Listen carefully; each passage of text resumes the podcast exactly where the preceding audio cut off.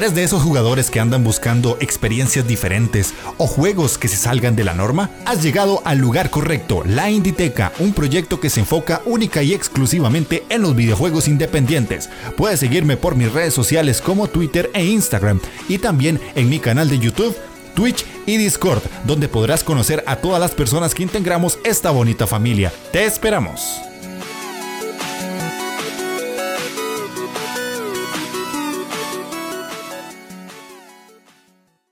Eh, sean bienvenidos a la Inditeca, el podcast dedicado exclusivamente a los videojuegos independientes. Yo soy Jeff de Astora y el día de hoy estamos con dos temas interesantes. El primero es cómo están viendo ustedes en pantalla para los que están en el canal de YouTube. Eh, la presentación de Void y de Scholz como miembros oficiales de la Inditeca, ya colaboradores que ya tienen por lo menos unos un par de videos cada uno puestos en el canal y que a partir de ahora pues van a seguir subiendo su contenido ahí conforme vayan sacándolo.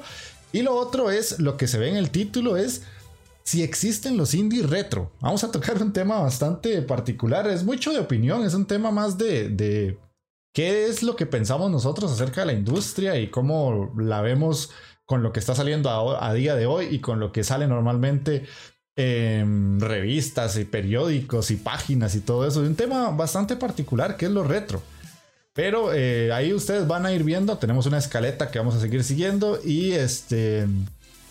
A partir de ahí dar nuestras opiniones. Así que, como me gusta decirles, pónganse cómodos, agarren su mando, presionen Start porque iniciamos partida.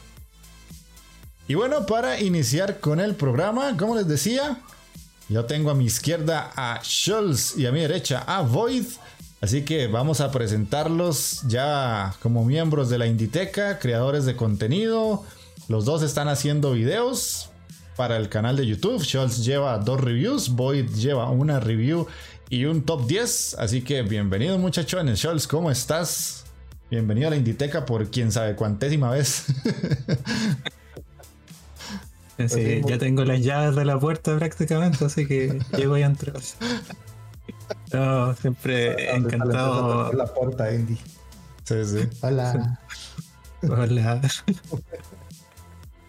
encantado, como siempre, de estar en este espacio, en el podcast, por supuesto.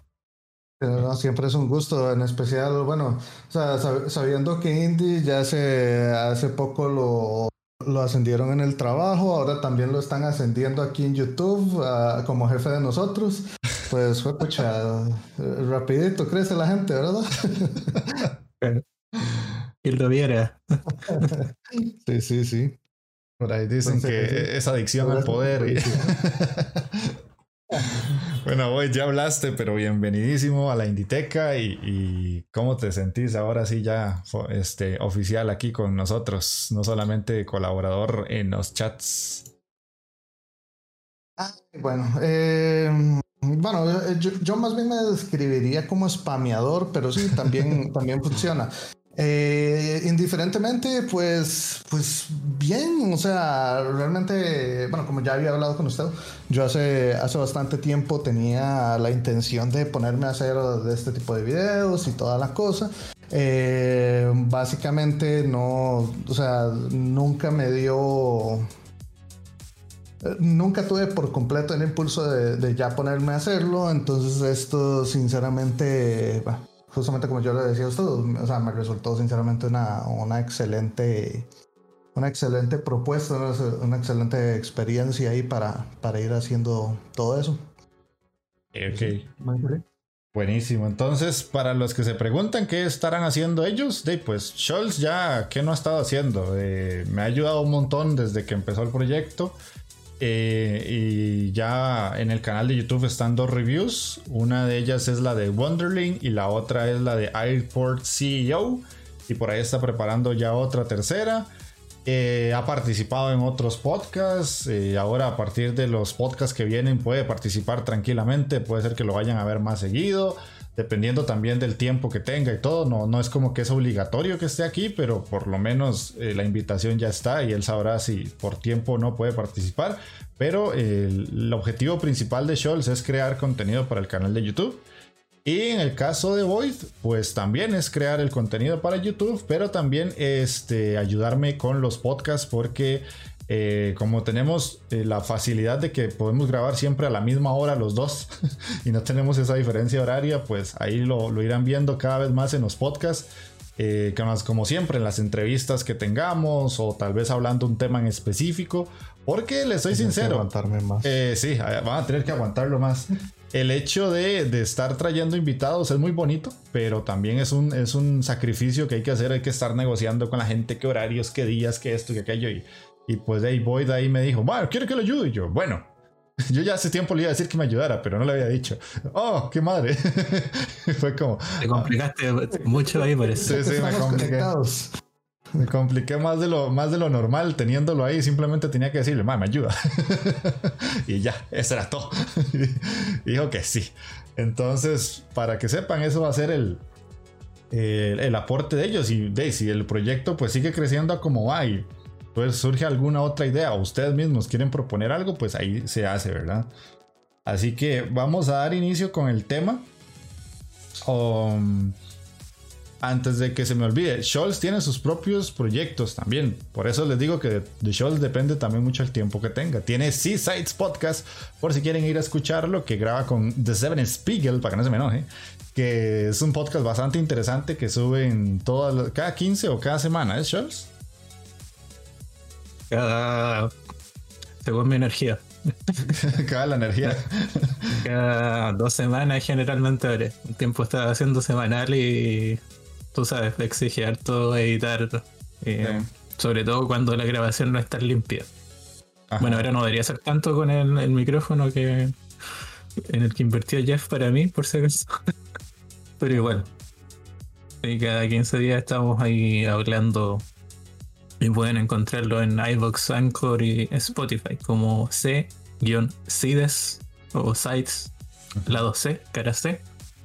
Y como dijo Jeff, hablamos igual de temáticas muy amplias sobre el videojuego. No, no, nos centramos, por ejemplo, en noticias, sino que como más bien en desarrollar temas, aspectos específicos de un juego o de temas más generales. Exactamente. Y además de que escribís, que haces contenido para guardado rápido, que, mm. que nomás haces, que haces de todo un poco. y, que no, y, y streameo a veces también. Ajá, streameo. y Void, vos, eh, tus proyectos, yo lo que he visto es que haces casting para, bueno, casteo, no casting, casteo de, de Dota. Más o menos, más o menos parecido. Pero sí, eh, sí, principalmente, bueno, ahorita, ahorita estoy como caster, eh, bueno, principalmente de, de, Dota aquí en Costa Rica. Eh, también estoy tratando de, de, meterme en algunos, en algunos otros juegos. estuve un tiempo haciendo casting de, de un torneo tico de, de, Valorant, al igual que uno me parece que era mexicano, no estoy 100% seguro. Em, además de que, bueno, como decía, también he estado tratando más o menos de meterme a otros juegos, he estado pensando cosas como, como Rainbow Six Siege y cosas por el estilo, mm. pero ahí vamos a ver qué, qué, es lo que sale. También como usted menciona, bueno, estaba con, con lo del streaming, de hecho no, no lo he hecho ahorita principalmente por, por lo de los videos, que quería acostumbrarme bien. Y, y, bueno, ya, ya veo que yo soy como que muy necio con como con tratar de, de, sacarlo y también por la falta de costumbre. Em, y eventualmente, bueno, tal vez empezar a sacar también unos videos propios, ya que al menos, o sea, obviamente voy a seguir ayudando acá, pero también el formato que en el que yo quería tratar de sacar los reviews es también un poco diferente, entonces eh, da para, para otro tipo de cosas. Además de que también estaba pensando, bueno, yo lo había comentado en inglés. Sí, sí, exacto. Entonces ahí, ahí vamos a estar viendo ahí cualquier, ahí conforme, conforme vaya saliendo, conforme vaya haciéndolos, ahí vamos a ver cómo, cómo nos va. Ok, ok, entonces vamos a iniciar con el tema de la, del podcast, que en esta semana es existe el juego indie retro, pero no desde el punto de vista que ya lo había yo tratado en otro podcast con Javi el Espectrumero, de que hay juegos que se inspiran en lo retro y pues obviamente tienen muchas cosas, ya sea jugables, visuales o de cualquier índole, sino de que hace ya muchos años que están saliendo juegos independientes. Digamos que hubo el boom más grande del indie se dio por ahí del 2008-2009. Y el 2010 fue donde salieron todos esos juegos súper famosos que son a día de hoy, que Super Meat Boy, que el FES y todo este tipo de juegos que ya todo el mundo conoce que salieron en, en Xbox. Y estamos hablando de que eso fue hace ya 11 años. Hace 11 años que salieron muchos de esos juegos famosos que todo el mundo conoce. ¿Podríamos considerar que esos juegos son retro a día de hoy, Chols? Yo creo que mm, no sé si retro exactamente, porque igual, o sea, han pasado 10 años, eh, creo que equivale quizás a dos generaciones de consolas o una y media, si quieres verlo así. Pero mm, igual es curioso porque son juegos que constantemente se están reeditando también. De que, no sé, como tú dijiste, salieron en Xbox 360, Xbox Live Arcade y posteriormente ya eh, volvieron a aparecer ya en PlayStation 4, ahora en PlayStation 5. Por ejemplo, Braid va a tener su edición del décimo aniversario este año. Por lo que en realidad son juegos que igual como que han estado bastante vivos en, dentro de, los jugadores y que eh, están en todas las plataformas prácticamente. O sea, muchos tú lo veas en dispositivos móviles. Pero lo que sí es que eh, igual conozco indies más viejitos todavía. Ajá.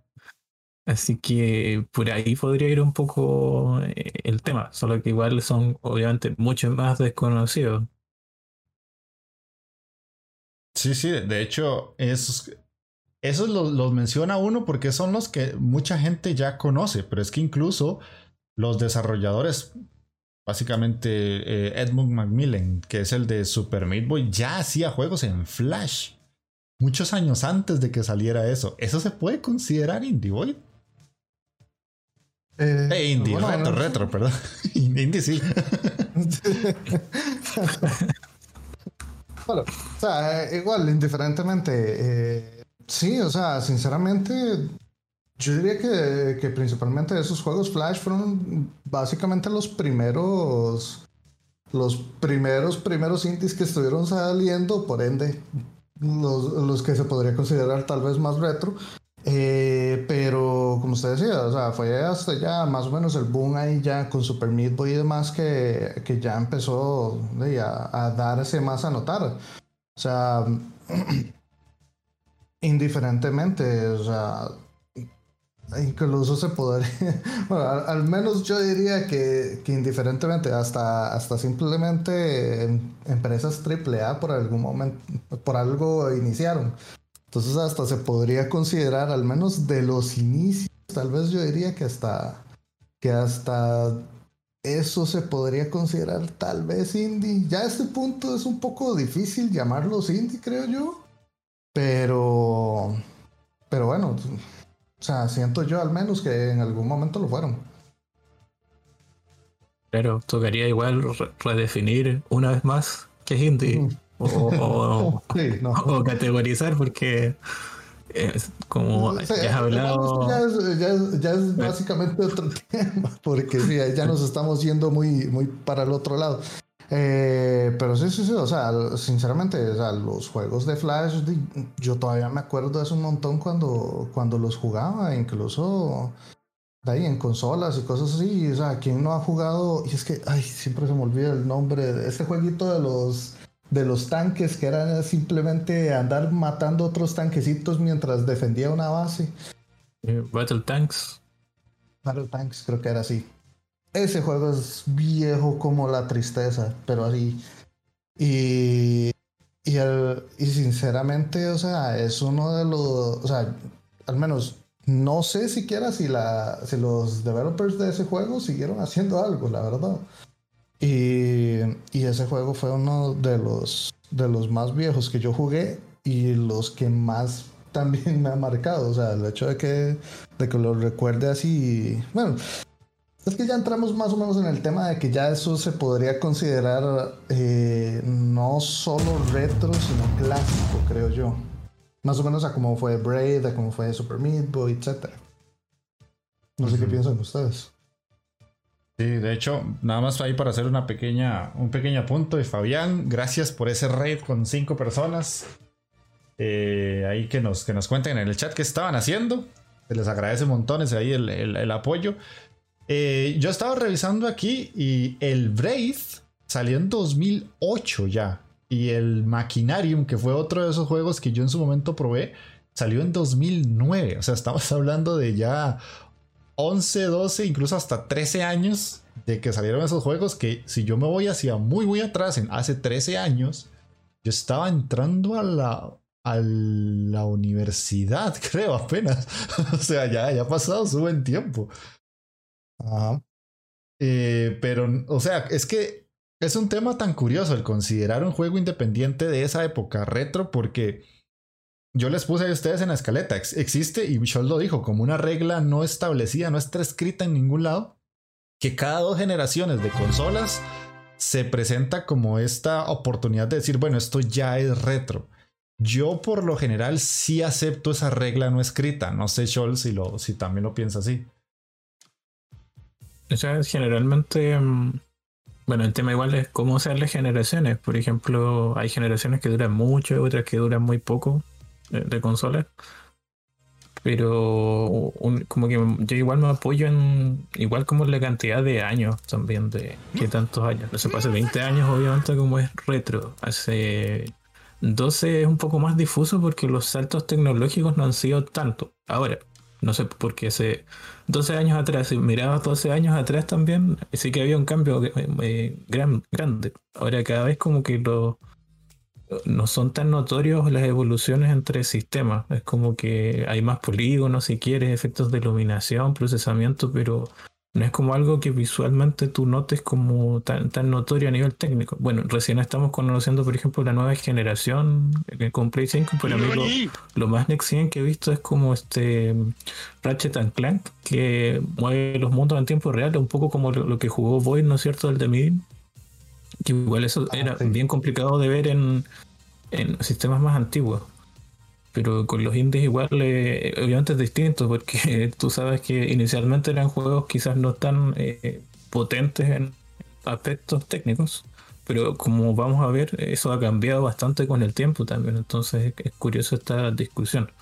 Yo, por ejemplo, el indie que recuerdo que no sea Flash más viejo es del 2003. Y es un doujin game que es el, se llama Return eh, to Egypt, Regresa a Egipto. Ah. Que es la precuela del Faraón Rebirth que estuviste jugando hace ah, harto tiempo. En serio, en serio. Sí, que no sé de qué trata porque está en japonés, así que. Y nunca lo tradujeron. Mm. Pero es del 2003 el juego. Uf. Y se, ve bien retro por, por otras cosas también. Ajá. De hecho, incluso yo estaba buscando aquí juegos así, bastante, bastante viejos que, que recordara que jugué y estaba viendo cosas como como N++, eh, War of Goo. No recordaba que War of Goo hubiera salido en el 2008. Eh, y yo me acuerdo de ese y lo jugué hasta decir basta. Em, cosas, qué sé yo, bueno, Cave Story creo que era un poco más reciente. Ah, pero sí, o sea, han habido un poco. no, mentira. Cave Story, el, viejo, viejo, sí es del 2004. Es que yo el que jugué fue el Cave Story Plus, pero eso es simplemente un como. tipo remaster, tal vez. Igual es como un remake porque cambia el motor, pero eh, es como un ligero avance visual y sonoro, no, nada más. Sí, una, una pulidita y vámonos. Eh, sí, sí, o sea, igual, o sea, estamos, estamos hablando de que, el, de que el juego es bastante, bastante viejo y, y o sea, son todos juegos muy buenos que, que, o sea, honestamente ya ni me acordaba que habían salido tan, eh, hace tanto tiempo atrás. Sí, de hecho, yo, eh, de esos que mencionaron, el World of Goo fue el primero que jugué sin saber que era indie. O sea, nada más a mí me lo pasaron y me dijeron, pruebe esto, es muy bueno, es muy diferente, no sé qué. Y me acuerdo que en la PC que yo tenía lo medio corría, porque para ese entonces yo ni siquiera tenía una PC gamer, era una PC de esas de escritorio normal, ¿verdad? De las que usaba uno para hacer trabajos de la universidad. Y tenía una. Ajá, tenía una tarjeta de video, pero viejísima. Y de milagro movía el God of Goo. O sea, pero de puro milagro. Y nunca lo pude terminar, de hecho, porque, o sea, no corría bien. Ese juego no corría bien. Hice unos cuantos niveles y todo. Y ya a los años fue cuando ya conté todo. O sea, pasó todo la, la historia que he contado muchas veces de que llegó el Limbo y que el Bastion y todo eso. Pero sí, World of Goo fue el primero que yo jugué así y, ¿sabes? Ya, es que tienen una ventaja en muchos de esos juegos que a día de hoy todavía se ven bien. Básicamente que, que, sí como que envejecen bien, a diferencia de muchos, de muchos otros. Por ejemplo, o sea, yo, yo estaba recordando mis juegos de Play, de Play 1, Play 2, y en el momento uno los ve muy cool y toda la cosa, pasaron o sea, ya pasó de, generación de consola y uno ya no los quiere volver a ver porque qué cosa más horrible. Em, pero, o sea, los juegos 2D, principalmente los, eh, los que tienen como una estética medio retro o, bueno, o sea, muchos indies, casi que en general, usualmente los hacen para, para que envejezcan bastante, bastante bien, o sea, que todavía se vean vistosos más adelante. De hecho, sí. O al menos así me pasa. Tiene que ver un poco con la, dirección de arte, igual que si tú te alejas como del realismo, generalmente no, no envejeces tan rápido en ese sentido. Sí, de hecho, muchos otros juegos trataron de irse muy 3D, incluso tratando de, de, innovar en ese aspecto y claro, o sea, lo que estaban lo que estaban logrando tampoco era así como la cosa más eh, más vistosa tal vez. Entonces, bueno, terminaron terminando terminaron envejeciendo bastante mal, creo yo. Bueno, igual hay casos como el 3D que, bueno, la perspectiva 2D quizás sea eso. El Shadow Complex, no sé si lo conocen. Ah, sí sé cuál es. Que era un Metroidvania de que igual salió en Xbox y que, bueno, después está remasterizado para nuevas consolas porque a eh, la compañía le gustó tanto el trabajo con el Unreal que a Epic que compraron al estudio indie. Y creo que fue el primer juego que regalaron en, la Epic Store antes de que se llamara Epic Store. Sí, creo que fue uno de los primeros, de hecho. Pues Pero eso se ve bien todavía. sí, de hecho sí, de hecho, eh, conforme hemos ido eh, hablando, creo que muchas de las respuestas, de las preguntas que traía yo, son respuestas a lo que tenía yo en mente, porque eh, les hablé lo de la regla no escrita y la otra pregunta que se me viene a la mente es cómo ven ustedes esos juegos que salieron en 2002 o antes a día de hoy, que es más o menos lo que ustedes están hablando. Y creo que ahí está un poco la clave de que mucha gente no piense en el juego indie de más de 10 años como que ya sea retro, considerarse como retro, porque la vistosidad que tienen, el trabajo gráfico que ellos manejan es tan bueno que cuesta ver juegos así malos. O sea, yo perfectamente podría jugar ahorita el Braid y no se ve tan mal. Que le vayan a hacer una remasterización es solamente para adaptarlo como al tipo de computadoras actuales, al tipo de pantallas y monitores, a resoluciones 4K y cosas así. Pero se me viene ahorita a la cabeza un ejemplo de algo que me pasó hace unos días de que Scholz me canjeó ahí en un stream eh, jugar eh, el juego, ¿cuál fue? la Mulana. La Mulana. La Mulana. Y no me, no me corre. Ese juego, yo lo ejecuto, se abre a la pantalla completa y no puedo correrlo. Y así hay varios otros jueguillos que si uno los compra en GOG, tiene que ver qué enredos hace para que le corran, porque esos se vendían en Games for Windows. ¿Se acuerdan de eso? Sí, sí. Y ya a día de hoy, pues ya las computadoras con el Windows 10 a veces hasta falla. No sé si a ustedes les ha pasado algo así con juegos viejos de tipo indie. Bueno, a mí ah. el, este, el que te mencioné, el primer indie del 2003 de que era precuela del Fallout Rebirth, fue un enredo hacerlo funcionar.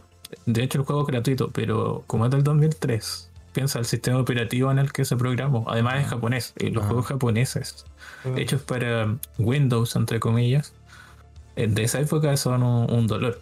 O sea, de esa época tú ves más novelas visuales y todo, pero cuando son juegos así, siempre tienes problemas de compatibilidad. Y de hecho ahí tú notas que eso sí es retro, porque es como está demasiado desfasado o obsoleto incluso para eh, jugarse en un PC. Que eso ya es decir mucho cuando el PC tú sabes que es como que puedes jugar casi de todo si quieres ahí. Voy, ¿a vos te pasó algo así con un jueguillo viejo o no? Sí, o sea, honestamente ahorita ni siquiera recuerdo cuál, cuál fue, pero sí recuerdo incluso ni siquiera, ni siquiera ahorita, porque eso me pasó, pero hace años, años de años de años. Que, que, fue justamente la misma cosa, tipo, qué sé yo, que, que hay algún juego viejo que me acordé y quiero volver a jugar y trato de ponerlo en la compu y, y simplemente casi que me escupen la cara por poco. Eh, eh, el Windows, porque el juego probablemente estaría feliz de. Em, pero, pero, o sea, así como reciente y acordarme, acordarme cuál, honestamente no, no se me viene uno a la memoria. Principalmente, bueno, porque también eh, sin, sin, apoyar ese tipo de prácticas ahorita, uno, uno más joven tendía como que, como que a surcar los siete mares en cuanto a este tema. Entonces, también se prestaba más para que por algún lado o por otro de, terminara más bien eh, sin poderlo correr por más problemas que solo Windows. Ahí nos dice Emma Tobar que le pasó con Zeus and Poseidon, que lo compró en GOG y tuve que buscarle un parche para Windows 10. Sí, a, mí me ha pasado y, como les digo, o sea, la mulana no me sirve en estos momentos. Voy a tener que probar en la computadora que tengo atrás mío porque es la única forma en la que yo esperaría que se ejecute y si no, entonces ya lo doy por perdido porque yo lo tengo comprado en Steam. Se ejecutó todo bien, se me abrió una ventana y cuando le cambié la resolución, falló.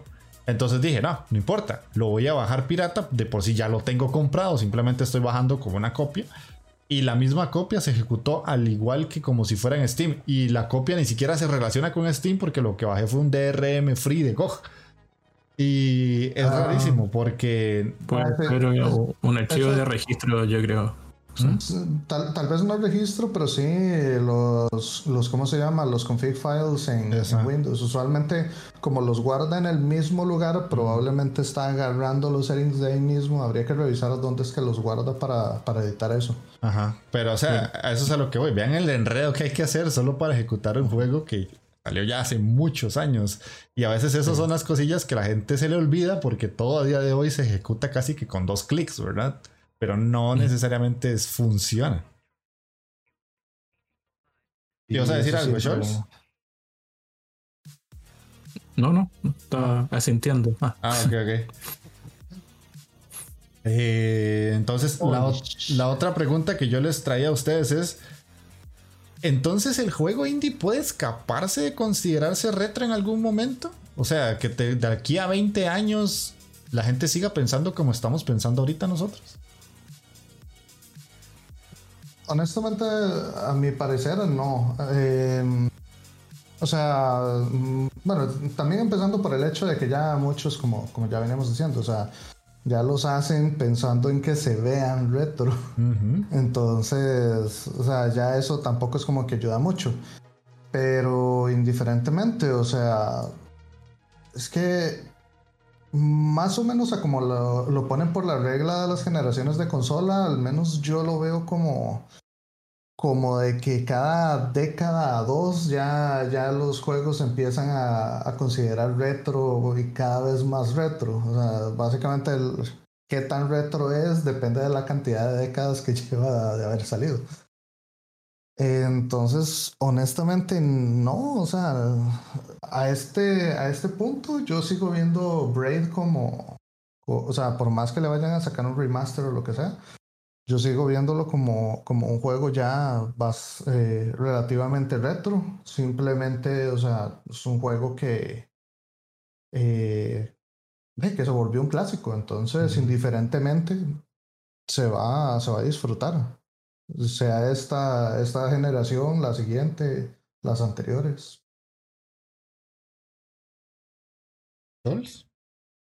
No, yo particularmente creo que mm, lo mismo, que ya, no sé, el 2030, hablar de Braid o de Super Meat Boy va a ser claramente como algo retro de otra época. Porque probablemente, mm, o sea, lo retro no solamente se ve como en potencia necesariamente, o, los gráficos, como lo, hablamos, a pesar de que hay juegos que se mantienen eh, mejor o peor en lo visual sino que tiene que ver igual cómo, cómo ha ido evolucionando la industria. Por ejemplo, eh, el diseño de niveles ha cambiado bastante con el tiempo y tú notas eh, bastante, no sé, si juegas un juego de los 90 que le faltan cierto tipo de mecánica. Un ejemplo claro es jugar Cyber Shadow y jugar eh, Ninja Gaiden en NES. Vas a notar que, no sé, ya, quizás se ven parecidos, pero el diseño de niveles no se parece en nada. Hay consideraciones para ciertas cosas hay cierta dirección de arte quizás para que se noten ciertas cosas, por ejemplo, pensando en gente que tiene algún problema, no sé, visual para percibir, eh, el tema de, poder guardar o no, que haya log. Eh, todo eso va evolucionando a medida que, la, industria se va desarrollando y madurando. De hecho, ya estamos como en una industria ya profesional, pero cuando hablábamos, por ejemplo, de, esos pequeños juegos que se hicieron tres personas en los 80, si eran, eh, por ejemplo, indie o no, o indie retro, igual tiene que ver con eso. Ahí la industria recién estaba como desarrollándose profesionalmente, digamos. Eran muchas cosas estaban iniciando. Y llegado a este punto, como dije, lo más probable es que eh, el Braid, el, Super Meat Boy, el FES, el World of War eh, van a ser juegos eh, claramente retro. Quizás haya incluso problemas para jugarlo. Mm. Como estábamos hablando de lo que pasó recién, porque la compatibilidad a veces no es al 100%, que la tecnología y las arquitecturas cambian bastante. Sí, sí, de hecho me acabas de, plantear algo interesante porque a día de hoy hay muchos canales de YouTube y nosotros tenemos ahí en el Discord a Gendu que le, que le encanta el tema de gente que compra o se trata de activar computadoras viejas para jugar juegos viejos porque solo corrían en un Windows 98 o en Windows XP.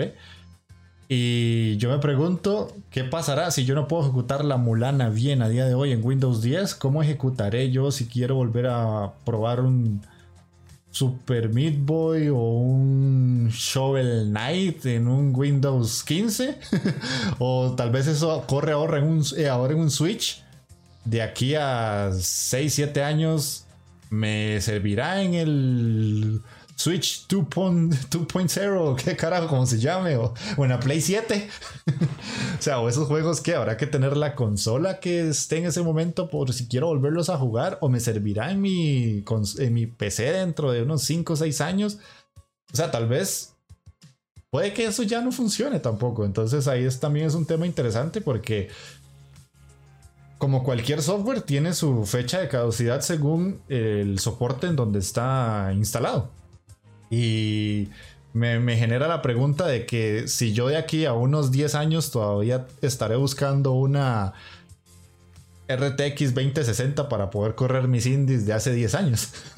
no sé si me estoy exagerando mucho. Emuladores, me dice Emma. Hola, De hecho, eso, eso iba a mencionar. O sea, bueno, también estamos hablando de que en este momento hasta me pongo a revisar y, bueno, Windows obviamente tiene, la, tiene ya desde hace rato la, la, opción de compatibilidad con hasta Windows 95 y cosas por el estilo.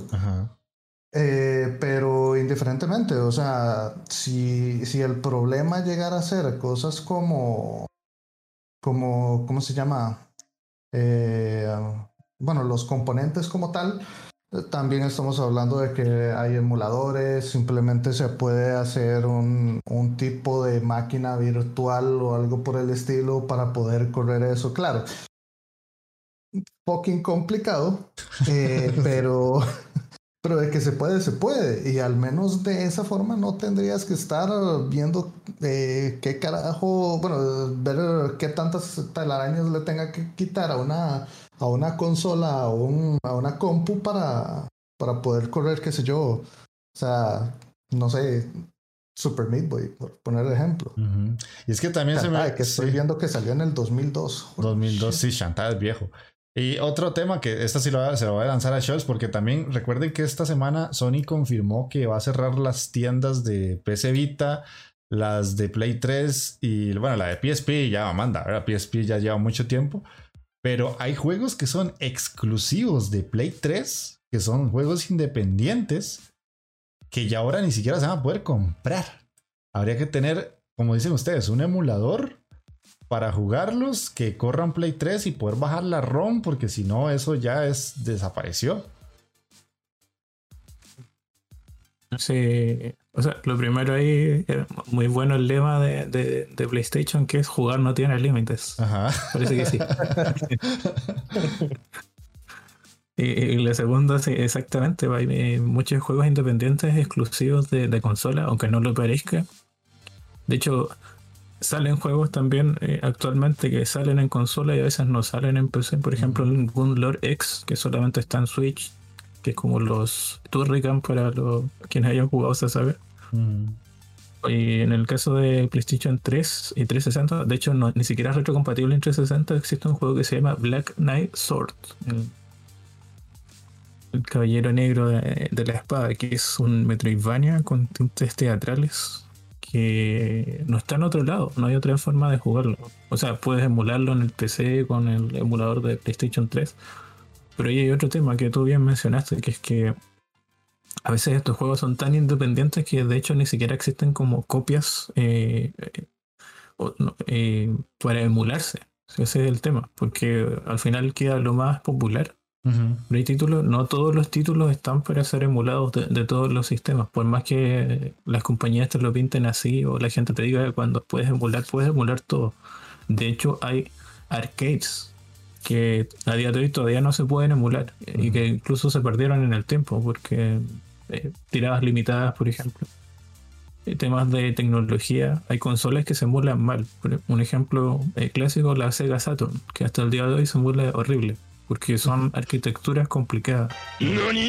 Y con lo que mencionaste de Gendo, me hiciste acordar de que, bueno, quizás le sirva a alguien que está en el chat ahora existe un emulador de una tarjeta gráfica vieja que se llama Voodoo eh, algo, que creo que de hecho eran unas tarjetas de antes. Mm. Y creo es como la única forma de correr algunos juegos viejos, porque como dijo Void, eh, Windows tiene compatibilidad, pero a veces ni eso te, ayuda a correr ciertos títulos. Muy cierto. Ahí se me vienen a la mente unos Touhou que yo una vez quise jugar eh, y no pude. O sea, yo le ponía compatibilidad con Windows, no sé qué Nunca se ejecutaron esos Touhou, nunca, nunca. Y para jugarlos, a veces algunos son un dolor porque corrían en el Windows 98 eh, y otros en el XP, que Touhou es viejísimo, es una saga súper vieja. No, no, eso ni siquiera era Windows, eran unos sistemas japoneses de ah, operativos que, se llaman PC 98. Ah, PC, con razón. Yo traté de ponerlos con Windows. Hay emuladores de. Bueno, yo eh, de hecho sí jugué el Touhou 2, pero es un dolor de, de huevos, como dices Perdonando el francés. Sí, sí, ahí nos está preguntando Fabián, ¿va a llegar un punto en el que los juegos hechos en Flash desaparezcan por completo y sea imposible jugarlos? Yo diría que sí. Y cuidado si no, ya, se... ya empezó con, el, con el problema de... Eh, o sea, Flash, Adobe, ya, ya todo está muriendo, así que hay que ver más bien cómo irlo rescatando. Mira, yo, el otro día quise jugar un, título indie que me gusta mucho, pero estaba en navegadores, que se llama Tower of Heaven, el primer título de los creadores de Katana Zero, que igual creo que es del 2008 o 2007. Y ahí, claro, me di cuenta, me sale incompatible con Flash. Ah, sí. y, no, lo puedo jugar, porque el soporte terminó este año, ¿no es cierto? O el año pasado a fines, hace muy poco. Hace muy poco. Y existe gente intentando eh, rescatar la mayor cantidad de, digamos, de juegos en Flash en, eh, la página esta que recopila cosas en internet, archive.org.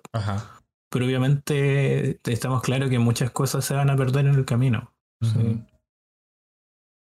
igual, hay modders, hay, eh, o sea, hay gente como GOG que trata de mantener esas cosas vivas, pero, pero como dice usted, o sea, de que se van a perder cosas en el camino, se van a terminar perdiendo. Es lo, es lo triste. Pero bueno. Sí, sí, de hecho. Eh, para aportar un poquito ahí a la pregunta de, Fabián. Eh, yo siento que más bien no nos, porque no es tal vez juegos que nosotros juguemos demasiado, ya más bien eso está avanzado, porque recuerdo hace un tiempo atrás que estaba viendo un stream de un chico de Argentina, de canal de jueguito, que él estaba jugando dos juegos de Flash y había un tercero que tenía como una demo, una cosa así, y vos lo encontrabas en la página y lo encontrabas en diferentes webs, pero no se podía ejecutar. E incluso él contactó al desarrollador para preguntarle si había una posibilidad, el desarrollador es de Brasil, y no, o sea, no, no, no hay forma. Tiene que volverlo como a portear para jugarlo en navegadores actuales o tal vez jugarlo de alguna otra manera. Y ya ese juego se perdió y la historia queda inconclusa. Es lo peor de todo porque la tercera parte cerraba todo. Y él se queda con las ganas de saber cómo va a terminar eh, la saga porque ya ahora no es posible ejecutarlo. Y esos son juegos de Flash que son gratuitos y todo, pero acordémonos que de, también Steam, si no me equivoco, salió en 2006. Entonces, cuidado y no, algunos de los jueguillos que todavía se ejecutaban muy viejos en Steam tengan problemas y si Steam hace alguna actualización medio rara, termine jodiéndolos porque siempre pasa. O tal vez que los juegos que pierden las licencias y desaparecen de Steam, como le pasó a Alan Wake por un tiempo, que ya no se podía comprar. Yo tengo uno también que habían regalado hace un tiempo, que ya ese juego no se puede comprar en Steam. Ya los que lo tenemos, lo tenemos, y los que no, chao. no sé si ustedes tienen juegos así en su librería digital. Eh, tengo. Ah, sigue. Ah, no, sé que eh, yo cuando dicen que van a sacar un juego, generalmente lo compro, entonces. Tengo en el Castle of Illusion, por ejemplo, el remake de, de, este juego de Sega Master System, de, ah. Mickey, que era de, bueno, Sega Australia que ya cerró. Bueno, la Langway y, y, varios más. Eh, generalmente aprovecho porque uno nunca sabe si vuelven. El Charles es demasiado precavido. ¿Voy vos? Realmente yo creo que al menos el único que tengo memoria de que le pasó justamente eso en Steam fue Deadpool.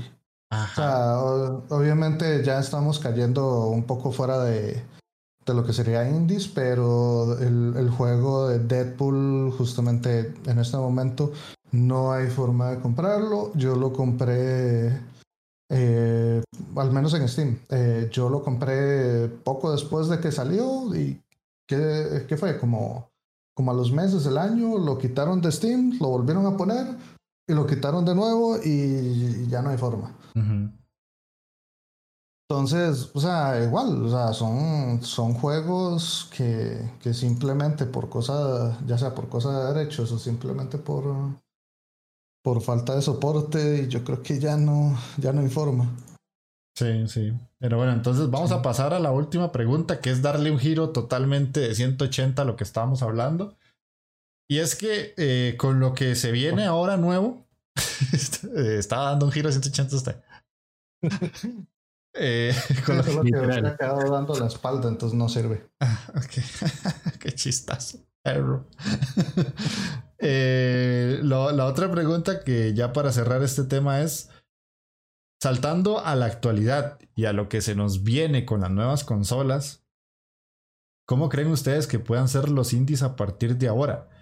Y más que todo, porque yo les puse tres ejemplos ahí en el documento que es Kena, que es el primer juego desarrollado por un estudio de animación, no es un estudio de videojuegos, sino que ellos hacían animaciones en tercera dimensión y animaciones digitales y se lanzaron a hacer su primer juego tenemos el que analizó Void, que es The Medium, que es un juego ya muy potente que necesita una consola como la nueva Xbox. Y The Returnal, que es un juego de un estudio que trabaja mucho con Sony, eso lo aprendí de Scholz, pero que tiene juegos de corte independiente también, pero de igual manera se ve que es un juego sumamente potente. ¿Cómo creen ustedes que se verán los indies a partir de ahora? Honestamente, a mi parecer, eh, también es que ahí ya, ya más bien estamos tirando más a... Eh, o sea, igual terminan siendo indies, pero creo yo que son juegos que ya empieza la gente a calificar un poco más por el lado de, de lo que sería los AA. Ajá. Por más que suena a batería, eh, o sea, simplemente es una. O sea, simplemente es para diferenciarlos, obviamente, de. O sea, son juegos más independientes que son bastante ambiciosos como para poder ese, ver y, darse, por así decirlo, codo a codo con lo que son los juegos AAA.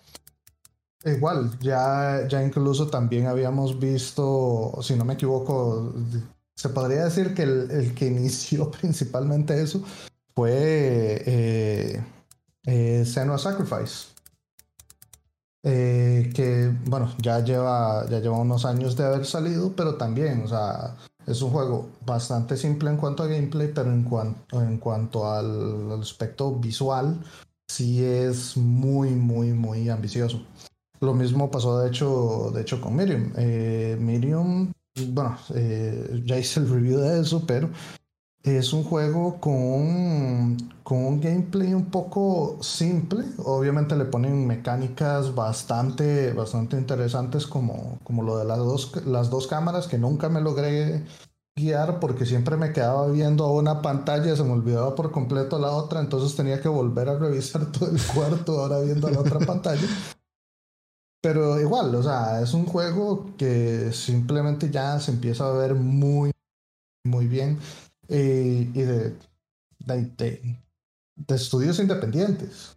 Entonces ahí, ahí básicamente estaríamos, estaríamos empezando a ver, creo yo, eh, más o menos como esa división entre los juegos indies que tratan de seguir viéndose medio retro, ir eh, moviéndose, por así decirlo, más adelante en lo que sería el, el pixel art, como ya lo estaba haciendo Oldboy, que se ve pero precioso el desgraciado.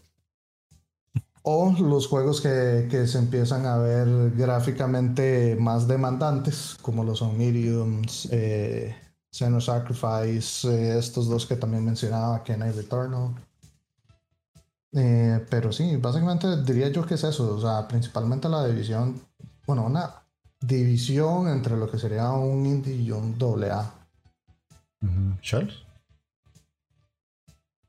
No, eh, bastante de acuerdo con el, tema del doble A, que ya son, digamos, proyectos con, como dice, con esta independencia, no sé, creativa, si quieres verlo así, pero donde existen inversiones importantes. Igual eh, podemos reflexionar un poco, güey, ¿qué, tanto tiempo un estudio puede ser indie si eh, tiene varios éxitos a lo largo del tiempo? Porque probablemente eso provoque que hayan inversiones más grandes, ¿no es cierto? Que el estudio vaya creciendo eh, no sé, pues recordemos un poco Platinum Games, que sin ser, digamos, independiente, ya eh, tiene dos estudios más, por ejemplo. Ajá. Y lleva, no sé, 15 años de existencia, una cosa, quizás menos. Y bueno, a nivel independiente, curioso lo que mencionaste de Kena, esto de que un estudio de animación haga un juego, porque mm, eh, yo creo que es como la aceptación ya de que los videojuegos son la industria que mueve como más dinero en el fondo. Entonces todos quieren igual entrar. Entonces, igual digamos que un estudio de animación no nunca va a ser algo como con un presupuesto, eh, digamos, pobre. Porque ya, ya, animar eh, requiere buenos equipos, ¿no es cierto? Es renderizar, trabajo, pagarle a varios artistas. Entonces igual es como curioso. Pero obviamente dentro de estas categorías de independientes sí se puede eh, considerar independiente. Eh, igual te tengo el caso contrario hace muchos años de que existe un estudio de videojuegos que después se dedicó a hacer animación que es Oddworld Inhabitants, los de los eh, Oddworld, eh, Odyssey, Exodus, etc. Ajá, ajá. Que son de la época de, de PlayStation. Qué bueno, Oddworld. Pero yo creo que en parte va por ahí, de que eh, vamos a seguir teniendo juegos independientes, pequeños juegos independientes con pequeños estudios, no sé, 10 personas, a lo mucho 12. Y después vamos a ir viendo esto, el término, gran término intermedio, que yo creo que igual tiene que ver un poco con la facilidad que existe eh, a la hora de desarrollar títulos en la actualidad. De que las herramientas, por ejemplo, muchas son gratuitas, ¿no es cierto? De que hay miles de cursos para desarrollar, hay carreras, eh, obviamente eh, existe ese salto que hace 20 años era impensado, digamos, para la industria. Y de hecho me estaba acordando que acuerdo bien este el título, perdón, que invitaste a este chico de, México, ¿te acuerdas? donde jugaste su ah. título. Sí, sí, sí, sí, sí. No me acuerdo el nombre del juego. Que, estaba aprendiendo, ¿no es cierto?, a desarrollar, pero tenía un juego eh, con, las mismas herramientas que te daban los motores, que era así, pero sumamente exigente, pero empezó y te acuerdas que dijo que tuvo que recortarlo porque si no, la, digamos, al público al que podía llegar iba a ser eh, menor, porque además que los PC de gama alta constituyen con suerte el 10% de los eh, PCs que existen en el mercado. Sí, sí. Eso es un tema interesante que podríamos tratar en otro podcast, lo que es la, potencia versus lo que realmente sale en el mercado, porque eh, hay un espectro muy amplio de, gente que tiene configuraciones de PCs muy, muy particulares. Y algunos indies, pues a día de hoy no les corren. Y, y, no porque no estén bien optimizados ni nada, sino porque también ya esos desarrolladores dicen, bueno, a partir de aquí ya este tipo de máquinas yo no las voy a apoyar. Y uno de los estudios que nos menciona Alexia es Supergiant, que son los creadores de, todas las de Hades, de eh, el Pyre, de Bastion y todos los juegos que tienen ellos ahí. Que sí, son un estudio que va encaminado a lo que dijo Scholz. Si siguen a como van, ellos, si quisieran, ya pueden ser un doble A, porque la calidad de juegos que sacan Nada más piden una buena inversión y estoy seguro que mucha gente, ya sea por crowdfunding o por algún soporte de alguna editora, pueden llegar a tener un presupuesto mucho más alto del que utilizan. Es un equipo pequeño, pero que tiene ya mucha experiencia, porque también la experiencia importa. No es lo mismo Bastion, que fue como la obra que, con la que explotaron, a lo que ya es Hades. Son juegos similares, sí, pero Hades recoge todo lo que ya han hecho. Igual, si llegamos a ver algún juego de aquí a unos 5 años, ¿cómo será el nuevo juego que saque la gente de Blasphemous? ¿Será lo mismo? ¿Será pixelar? ¿O ya darán un salto más allá? Y así con muchos otros estudios que siempre lo hemos dicho, esto es un negocio y ellos quieren vivir bien, tener su techo, tener su comida todos los meses y entre más dinero generen, pues es mejor para ellos para tener una mejor vida. Y por qué no tal vez pensar de que un Super Giant de aquí a 10 años ya le pase lo de Platinum que acabas de decir vos, que tenga hasta sucursales en diferentes partes del mundo. O tal vez continúen con su filosofía de hacer un estudio súper pequeñito sacando juegos con 10, 12 personas porque les funciona. Es un tema muy interesante y para mí, yo lo que siento es que de aquí con la nueva generación vamos a tener una línea mucho menos clara de cuándo es un doble A y cuándo es un indie como se conoce a día de hoy. Porque, como acaba de decir Scholz, una persona que estudia desarrollo de videojuegos ya se le enseña Unity en su carrera. Entonces ya una vez que aprende a manejar Unity y tal vez tenga la potencia en su casa de una máquina que le permita renderizar eh, juegos más pesados, se va a ver muy bien. Y no necesariamente tiene que tener polígonos eh, bajos o tenga que tener pixel art porque posiblemente pueda apuntar un poco más alto. ¿Cómo será un futuro, un futuro a Time 2? ¿Será como el nuevo Mario Odyssey? ¿Quién sabe? O sea, ya se ve súper bien. Entonces, así hay como muchas preguntas y muchos títulos que si llegaran a tener segunda parte, ¿cómo se llegarán a ver? Entonces, vamos a cerrar por aquí el tema de, de esto, de los indies retro y todo esto. Y vamos a pasar a la sección que yo le digo la copia de C-Sites, porque agarré un tema que utiliza Scholz en su podcast y me lo traje para acá, porque no les voy a decir que nos recomienden juegos, porque ya lo están haciendo en el canal de YouTube, insisto, pueden ir a, ver las reviews de ellos, pero para preguntarles qué están jugando, cuáles son los juegos a los que les están dando, no importa si no son indies, así que voy, contanos a qué has estado jugando esta semana desgraciadamente yo he estado jugando casi que de todo un poco. Está, bueno, no es difícil dejar el vicio de jugar Dota de vez en cuando, al menos con amigos, Rainbow Six, cosas por el estilo. Pero principalmente he estado tratando de dedicarlo de eh, bueno, tiempo eh, a, lo que sería eh, bueno, Curse of the Dead Gods, que ya había, ya salió hace, hace su, su ratillo pero sí es bastante reciente que salió ya el 1.0 y me ha estado gustando. Eh, sí he tenido algunos cuantos, por así decirlo, problemas con, con cómo eh, con algunas de las eh, de las armas o mejoras que uno va consiguiendo. Pero fuera de eso, el, gameplay, las mecánicas que utiliza de, de cómo, cómo estar lidiando con las diferentes maldiciones me, me está encantando. Y eh, este, este que me habías pasado la otra vez, Cartel Tycoon, en Early Access. Pero está muy interesante, la verdad. Eh, ah, he, tenido poco acceso a, juegos tipo Tycoon, donde, donde básicamente uno pelea contra, contra diferentes facciones. Oh. En cuyo caso, este, o sea, este siendo de esos pocos, la verdad me ha llamado mucho la atención cómo, cómo funciona eso. Lástima que como es Early Access, todavía no tiene muchas de las mecánicas que que los developers planean implementarle, como por ejemplo las, las guerrillas. Ajá.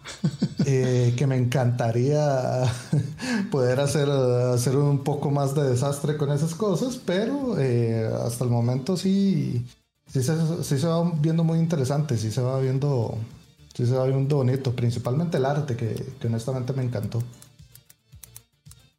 Básicamente eso sería por ahora. Por ahora por ahora. Ah, todavía tengo mucho backlog. por lo que queda de esta semana. Probablemente. en tu, en tu gran espectro de juegos que has estado jugando esta semana. No, eh, poco, muy poco. ¿En serio? te creo, te creo. Estamos, estamos acotando la, la cantidad. Ah. de hecho, he estado viendo más, viendo cosas, no sé, series y eso películas, si Pero eh, no, no, tengo embargo editorial para decir que estoy jugando, ¿no es cierto? Ninguno.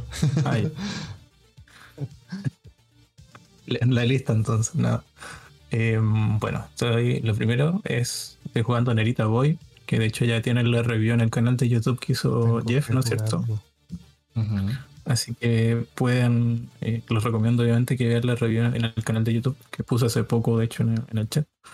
Y eh, cuando jugué la demo me gustó más, de hecho. Como que ahora lo siento un juego un poco lento. Porque eh, lo explico así. Es juegas una hora y cinco minutos son de acción y el resto es como puro, no sé, entre plataformeo y, leer o, ver como cinemáticas in game. Es un juego más como sobre la historia que sobre, eh, digamos, la acción. Por más que tengas una espada y combos, etcétera. Pero eso, tengo que llevar como el 60% del juego. Que igual era un título que estaba esperando, digamos, desde hace rato. De hecho, solamente pagué el Pass por eso. Pero aprovechando que tengo Pass, me puse a jugar el Yakuza 3. dame, no me aguanté. De hecho, quería jugar el, el, Octopath Traveler, pero son 56 horas y en un mes no me vuelvo a matar como con el Dragon Quest. No con Curse of the Dead Gods, que siendo roguelite, sinceramente no estoy seguro hasta qué, hasta qué punto llegue. Mm. Me puedo imaginar Octopath también. No. Bueno, Octopath por lo menos termina más fácil, yo creo. Pero igual son 56 horas, son las 8 rutas con un final, ya me sé. Y sé que el último jefe es jodidísimo, así, así que paso este mes o esta compra de Game Pass. En cambio con el Yakuza 13 que me va a durar 20 horas por lo menos. He estado eh, bastante entretenido, de hecho lo encontré un poco arcaico en comparación a porque yo he jugado el 0 que salió después que el 4 creo y los remakes del 1 y el 2 que igual son remakes entonces la jugabilidad está más pulida. Y en este 3 todavía encuentro como un par de cosas raras. Por ejemplo cómo evoluciona el personaje. Es que si ganas ciertos combates, como que te dan puntos y los canjeas en cuatro categorías. En cambio, en los otros juegos tenías árboles de habilidades gigantescos o cosas más complejas.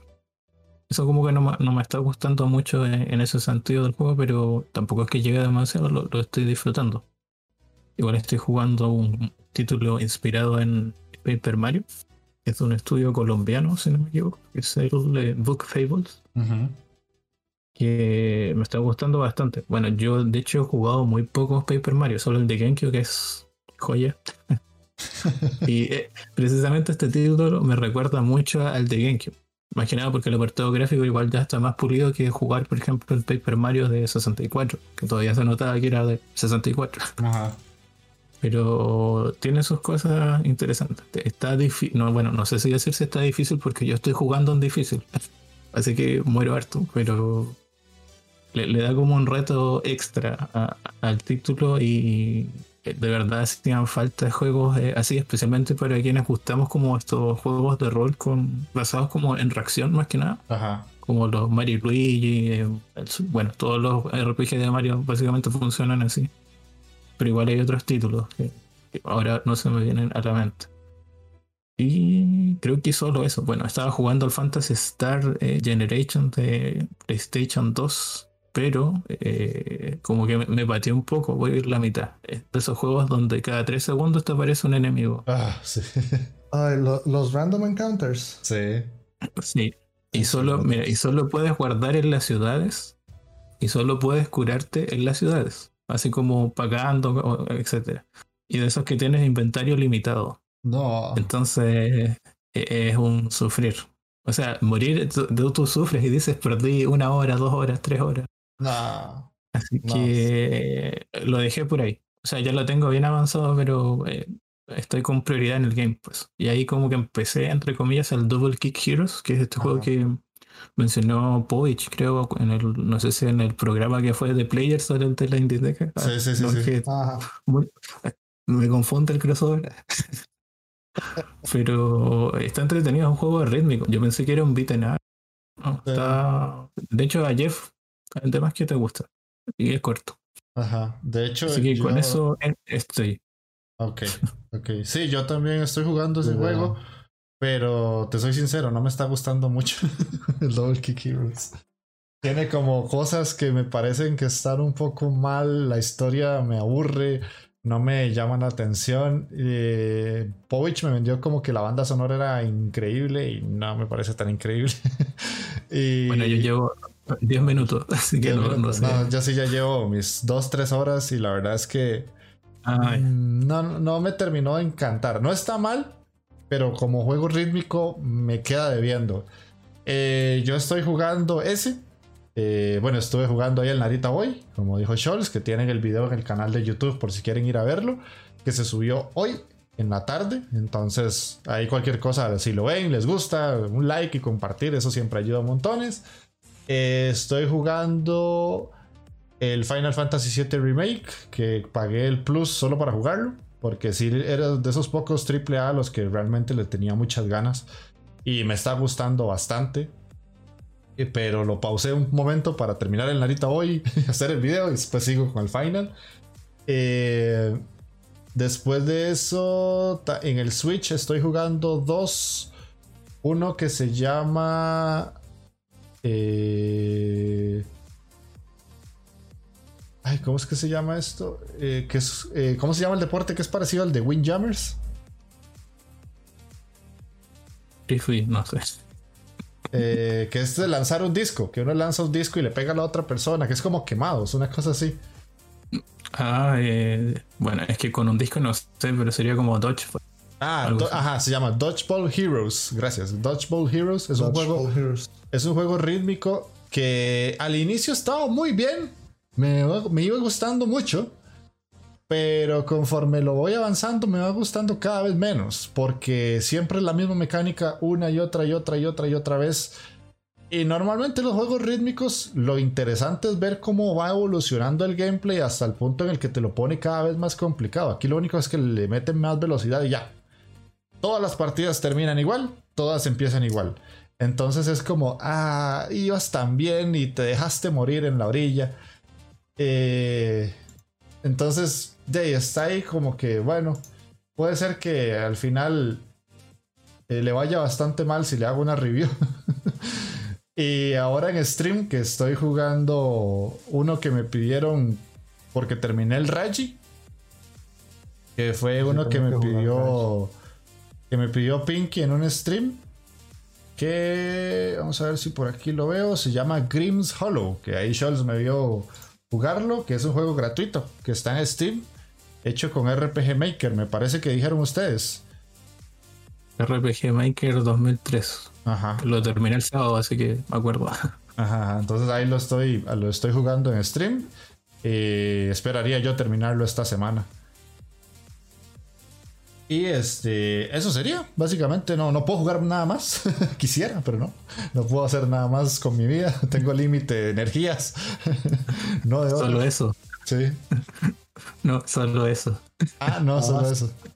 Ajá, Entonces. yo creo que actualmente yo soy el que, el que menos está variando. Más bien hasta le estaba haciendo eh, números a Monster Sanctuary, pero por más que se me estén quemando las manos por iniciarlo, voy a esperarme ahorita a, avanzar al menos un poco más con estos dos. De lo contrario, va a estar difícil dividir el tiempo. Sí, sí, sí, de hecho. Ah, bueno, y los sábados, bueno, ahora en las noches del sábado, fines de semana, que juego Valheim con Void y con Aerke también. Es decir, pero pucha, ya con ese llevamos rato. Ya llevamos rato. Yo todavía ni siquiera mato al, tercer, bueno, al penúltimo boss es. Sí, nos faltan dos boss para ya terminarlo. Bueno, yo, a mí me faltan dos. Me falta el del hielo. Está, igual que yo actualmente. Me falta el del hielo y el del el último bioma que se supone, según nos han contado, está bastante complicado ese último bioma porque tiene muchas desventajas para el jugador. Y ya, o sea, ya. ya no más. Entonces, eso sería el podcast. Ese es el podcast de, esta semana. Ojalá que les haya gustado. Ya saben, eh, cada semana se va a subir un video a YouTube. Ya puede ser mío, puede ser de Void o puede ser de Scholz. Y pueden ir a seguirlos en sus respectivos canales. Eh, Scholz con el podcast, C-Sites, C-Cides con S. Eh, y el canal de Twitch que es Scholz, Z-H-O-L-S. Y Void, que este, tiene su propio canal Into the Void, ¿verdad? En Twitch. Es correcto. Ok, entonces eso sería el podcast de esta semana, muchachones. Si gustan, se pueden ir despidiendo. Void. Bueno, muchas gracias por estar, bueno, por incluirnos, por presentarnos. Eh, espero ya esta semana estará sacando al menos un, un videillo más, principalmente de ese Curse of the Dead Gods, así que ahí para que, para que lo tengan en mente. De lo contrario, bueno, ahí nos, ahí nos estamos viendo mínimo en, en stream, así que pura vida, gente. Bueno, bueno. Schultz. No, bueno, igual yo ahí tengo en mente pronto un video de un juego, entre comillas, estreno, sí porque no, no lleva ni un mes. Y ya está, ya, bueno, el juego está completado al 7. Así que solo falta armar ahí y, narrar. Pero primero tengo que completar esa cosa. Y la otra semana igual sale el episodio 10 de, de mi podcast. Bueno, espero que salga la otra semana. Me queda editarlo completo, así que está grabado. Ajá. Y probablemente mañana esté jugando el Little Nightmares al pedido de, muchas personas.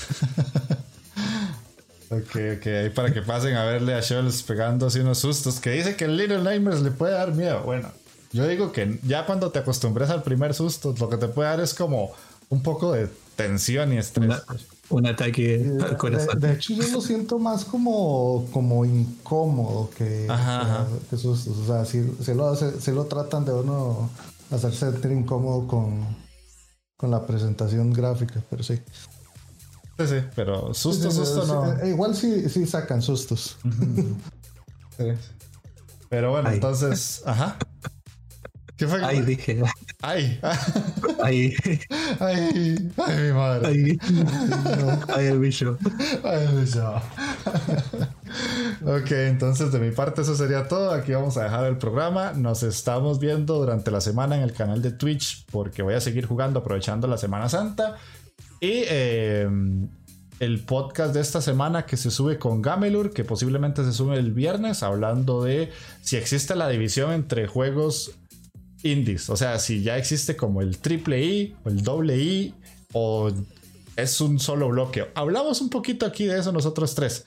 Pero tengo un invitado de España que va a conversar conmigo ese tema que sale el viernes sábado aproximadamente para que lo estén viendo ahí en el canal de YouTube y diferentes plataformas. Así que de nuestra parte eso sería todo. Vamos a ver si le hacemos un raidcito a alguien ahí rápidamente. Eh, vámonos con Von Hold. Está jugando It Takes Two. Así que para todos los que están en el chat, pura vida por pasarse. Nos vemos eh, próximamente en el canal con un gameplay. Pura vida. Chao. Chau, chau.